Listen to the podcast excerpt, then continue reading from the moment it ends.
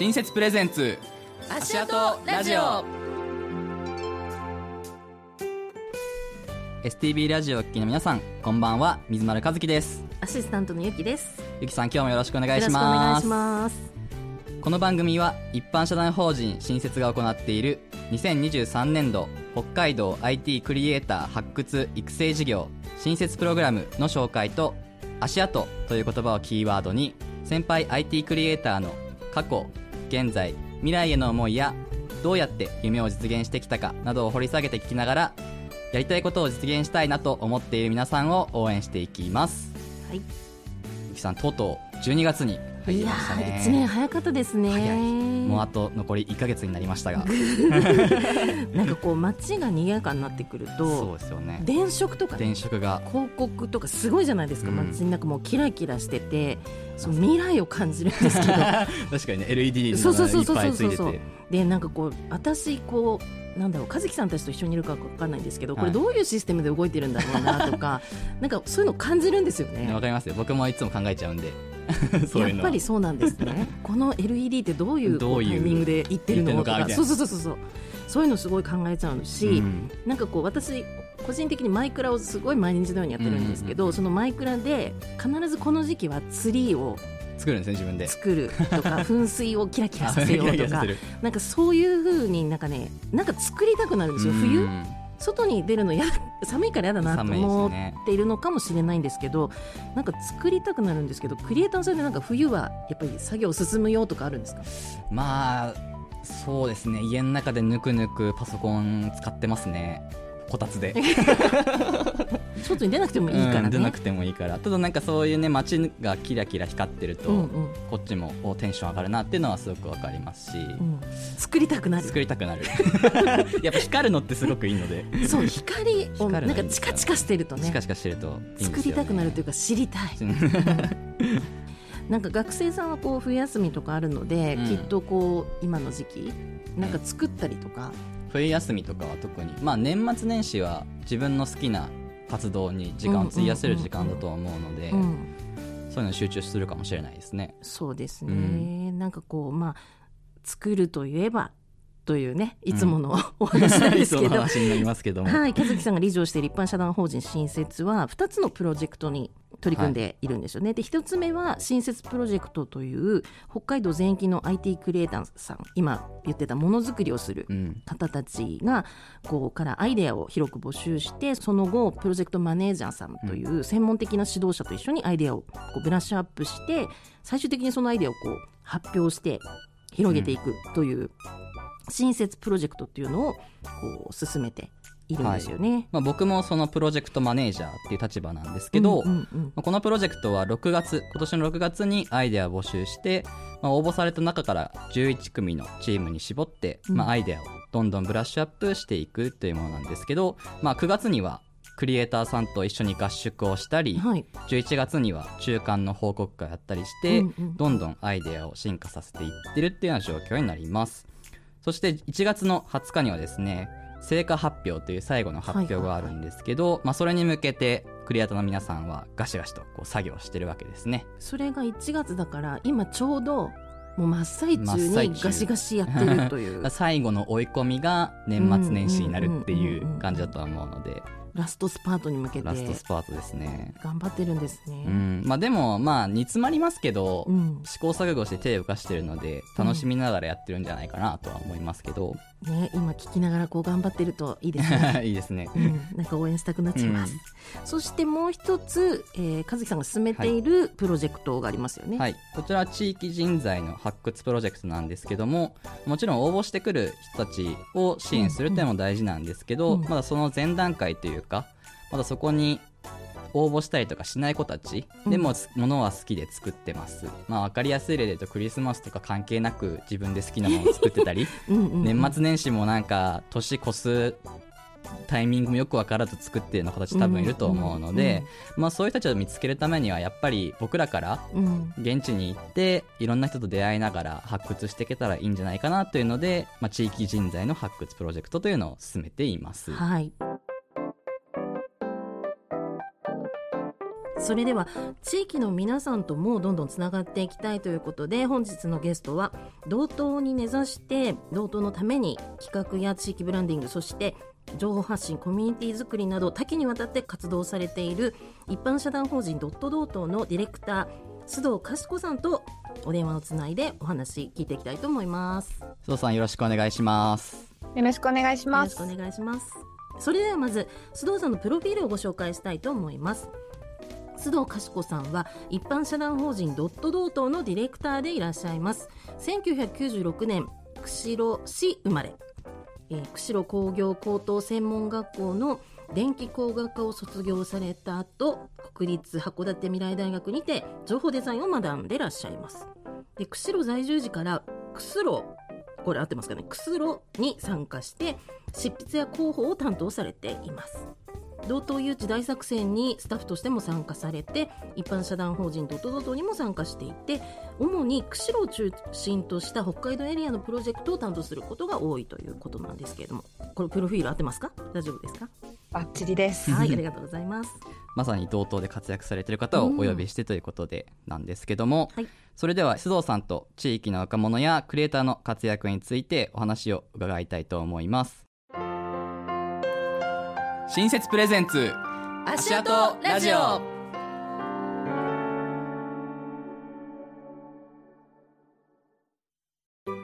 一般社団法人新設は北海道を中心とした情報技術 IT による地域の発展やイノベーション創出による社会発展のための人材の発掘育成交流を行っています。ワクワクすることを実現したい。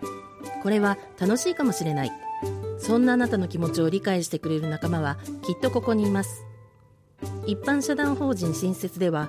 北海道内の中高生高専生および大学生大学院生の IT クリエイターの支援プログラムを実施中。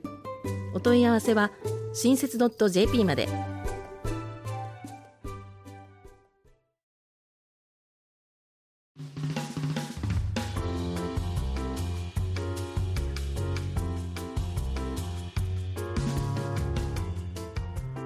それではまず僕と本日のゲスト一般社団法人ドットドートの須藤さんとの出会いなんですけど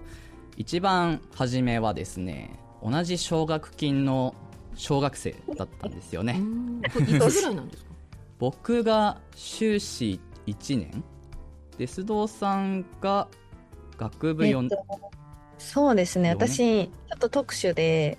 えっと、高専5年のところを6年、学部2年のところ、大学の学部2年のところを3年通ってて、で、水丸くんと年齢は同じなので、普通は同じタイミングで奨学金をいただくんですけど、うん。ちょっとずれてて、水丸くん修士1年、私が学部4年、1回目の学部4年の時にいただいてるっていう。そうですよよねくわからない。でも経歴的に言うと須藤さはいん釧路高専。僕苫小牧高専。で 大学も編入で入ったっていうので僕は工学部に進んだのであの、まあ、細かい話で言うと単位がそのまま変わるんですけど デザイン系に進むとなかなかね単位が振り替えが難しくて、まあ、1年さらにいなきゃいけないっていううん。この高専から大学編入のすごいニッチな細かい話を今しているんですけど。でその後、はい。そうです。その奨学金のが最初ですよね出会いはですです。でまあその時からお互いは認知しててでうんうん須藤さんがその後大学卒業後に道東の方に戻られて、うんうん。いや僕も北海道を拠点に活動し始めうんうんうんで、去年の NoMaps 釧路根室のイベントで一緒に登壇してた時にまた再会し、はい。まあ、20代のクリエイターさんってなかなか見つけられないというか出会わないので、うん。そういう意味では本当に同世代20代後半の人ってなると多分お互いにあこの人だなっていうのはうん。ピンとわかりわかなとは思います、あと地域をメインに北海道のうん地方をメインに活動するっていう意味では人が少ないんでねそもそも、うんうん、まあ同志と言っても。同志と言っても過言ではないです。はい、というところあるかなと思います、それが最初の出会いと今までの話ですね、うんうん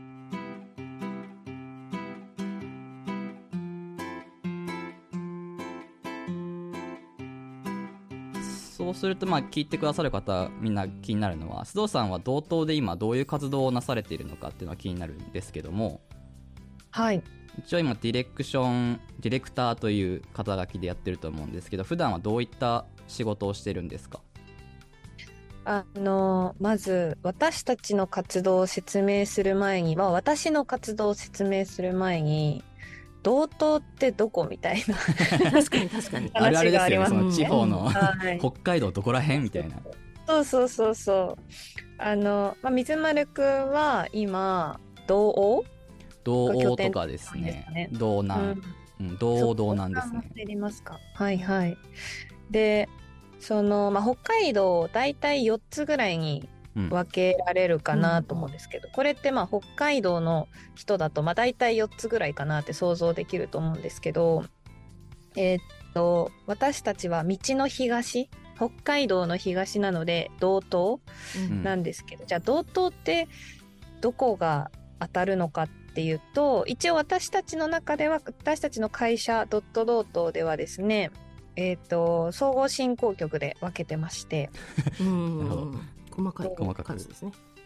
この総合振興局も本州の人からすると 何ってい何う。確かにこれも北海道の人ならわかるけどっていう。そうそうそう。一応まあ我々で言うとですね、えー、帯広市を中心とした十勝管内と釧路市を中心とした釧路管内と根室市中心の根室管内で北見市が中心のオホーツク管内のこの4つの管内を合わせると全部で50市町村になるんですけどこの50市町村で同等と呼ばせてもらってます。広いですね。うん広い北海道の地図で言うと、えー右下、ですねもうほぼほぼほぼ右半分になっちゃうんですよ右ね。半分ですよね。オホーツク海ですよね。はい。で、この道東って広さとか、まあ、規模的にはどれぐらいかというと、えっ、と、九州ぐらいの広さがあるらしいんですよ。道東だけで 道東だけで。はい。そこに、えっと、約90万人が住んでいる。うん、あ90万人なんですね、そうそう、90万人なんですよ。で、北海道の人口が今だいたい450万ぐらいですかね。500大体500ってイメージしてました、100ぐらい。で、まあ、そこに札幌でまず190とか多分いるはずなので、うんで旭川とか小樽とかあの辺りの大きい都市入れていくと多分それで250ぐらいはいっちゃうんですよ。うんまあ、半分ぐらいが多分左側にいてで函館とか大きい町もまあ大体左側にあったりするので300くらいいるんですよねきっと左側に。うんうんで道北上の方と、えー道東右側で、まあ、100ずつぐらいって考えると、まあ、本当にこう広さの割にはですね人口密度がやっぱりかなり低くってでその道東っていうエリアで私たちは一般社団法人ドットドートは活動させてもらっております。で基本的に何をしてるのかっていうとこなんですけど掲げてる言葉としては理想実現できる同等にするっていうのをコピーにしていて、まあ、結構ね水丸くんも苫小牧にお住まい、出身ですもんね水丸くん。苫出小牧の身は苫小牧ではなくて日高の方なのでなんかそうです。はいはい。まあ襟裳岬の方なんで、まあ、僕の道東僕目線の道東は日高山脈より東なんですよね。はいはいはいうんうんうんはいはい。そうです。確かに、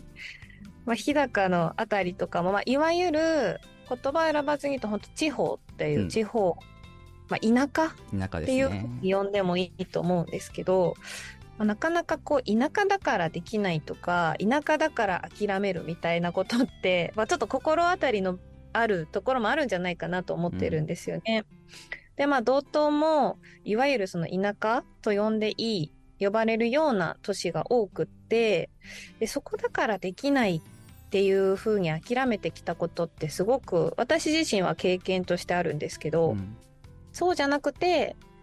田舎だから、まあ、道東だからこそできるっていう風に言い切れるような、まあ、そういう地域にしていきたいよねっていう思いで、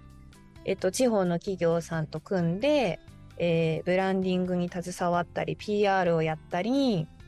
えー自治体さんと絡んで、えー人を誘致するようなプロジェクトをやったり PR する媒体を作ったり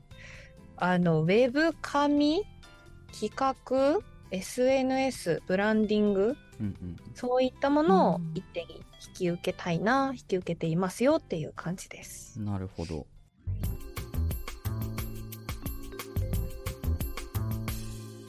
なければ作ればいいですもんね。すごいシンプルに。うんこういうのってね、そうはいいう PR だったりってもうまとめてできるうん。からね。まあ、うん地方特にもう Google とかで検索しても情報ないですからね。うん。そもそもネット上に情報がないっていうところからスタートするんで、うんうんうん始めやすいですよね。そのす知識があるというか、SNS に詳しかったりなんかウェブのことに詳しかったりこういうふうにうん PR したらいいよって分かってる人だったら、でしかもそこが自分の生まれ住んだ町そういう人って多いんですかやっぱり？そのドットドットのメンバーさんは。そうですね。うちのメンバーはですね、私たちの会社は今8人かなうんうんでやってまして、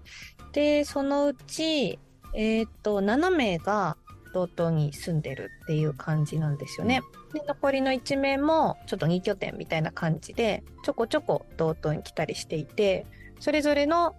地域で、こう、まあ、根を張ってというか、うん。地元の情報をまあ足でキャッチしに行ったりとか、まあ今までに培ってきた関係性とかを生かして情報を拾ったりとか、でまあそれをこう、例えば、まあ、拾ってきたものとか、つながったこととかを、まあ SNS とか、ウェブとかインターネット上に載せて発信したりとかっていうのを結構頑張ってやってます。うんうんうんやっぱ現地でできる強みはありますよね。ありまうす。ん本当になんか某刑事ドラマじゃないですけど もう現場で全部起きてるので 確かにこうね、一年ずっと四季を感じて、うん暮らしがあって起きていることが分かると、ね、うんどう PR していったら魅力的かなとかって一番気づきますよね。そうですね。結構多分私とか、まあ、三丸くん私世代、まあ、平成生まれうん。でインターネットでのコミュニケーションってそんなにこう、うん、あんまりこう苦手ではないというか、うん。やっぱりまだまだこう地域の中で、えーいろいろ、まあ、握ってるというか主導権を持っている世代ってインターネットにまだ慣れてなかったりとかその重要性ってあまりうん感じてないうん。方々も多くって、それがいいとか悪いとかではなくってそういう事実があるからこそ、まあ、私たちみたいな20代30代がノリの役割になってつなぎ役になってあの現場で得られた情報を SNS に載せたりとか、まあ、うん。逆に SNS 世代にこう届けていったりとかあとやっぱりこう会うっていうことがすごく大事で、うん若者を、まあ、道東に連れてったりとか逆にその道東の、えー、4 5 0代、まあ、60代の皆さんを東京とか札幌にお連れして一緒にイベントやったりしてうん道東に関わりたいと思ってる東京札幌の若者に情報を届けたりとか結構本当に道東のイベントを東京札幌でやるとかもやったりしてます。うん楽しそうですよね。なるほど。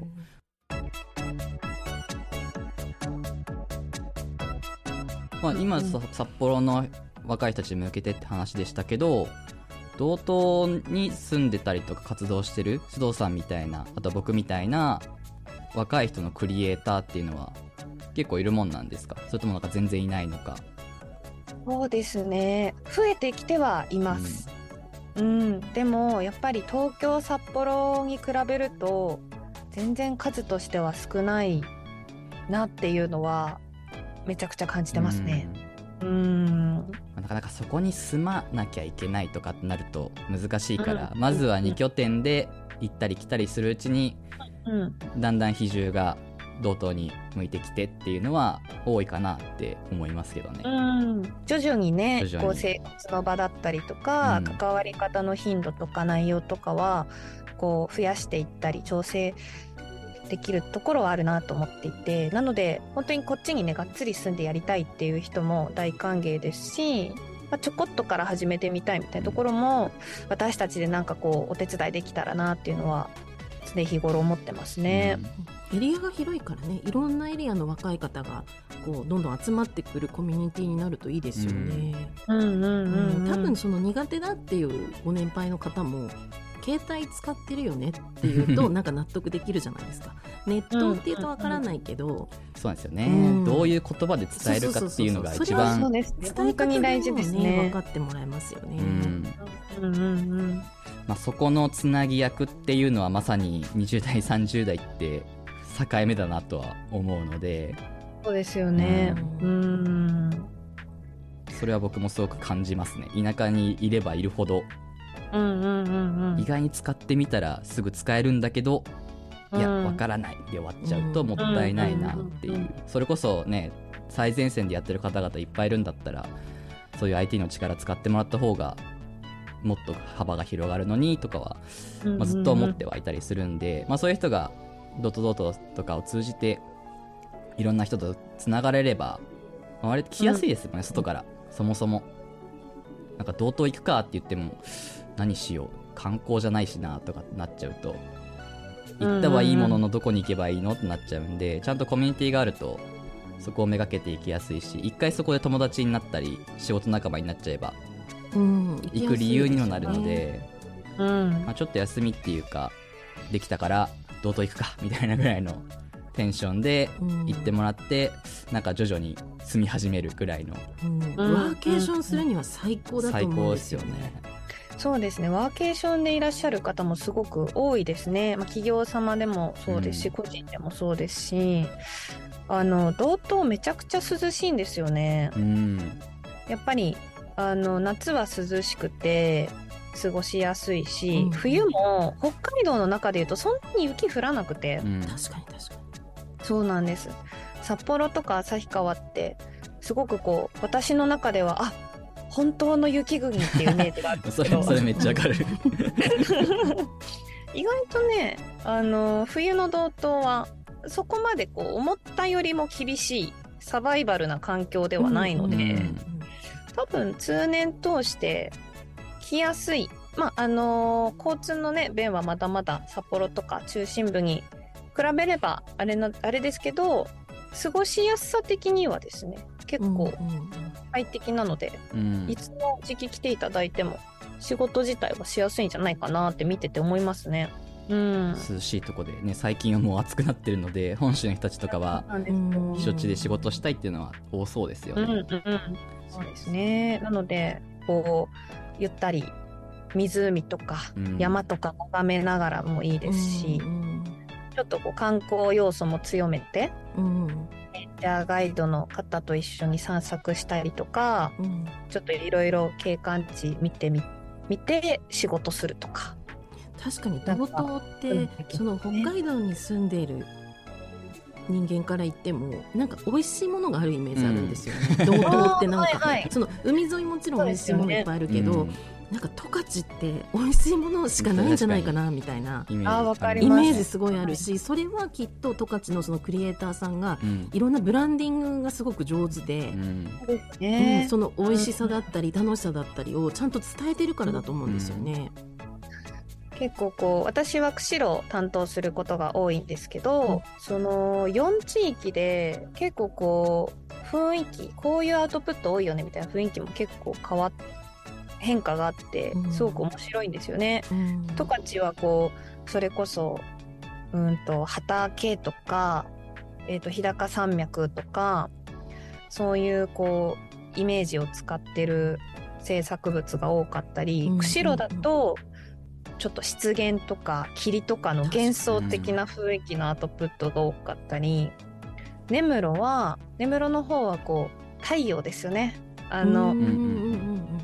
まあ最東端の町なので、うん。うんそういうイメージとかあと鮭とか。あの知床まあラウスとかもあるので知床のイメージがあったりオホーツクの方は流氷でなんとなく青っぽい、あのアウトプットが多いなとか、うん確かに。そういうのがあるので結構4地域いろいろ見てるとですね、うん。それぞれの地域っぽいなっていうアウトプットが出てきたりとかしてすごく面白いですね。うん。まだまだ発掘しがいのあるエリアというのはありますよね。まだまだあの なんかこう未踏感があるというか。うんうん可能性がたくさんありますね。うん。まだ開拓中なので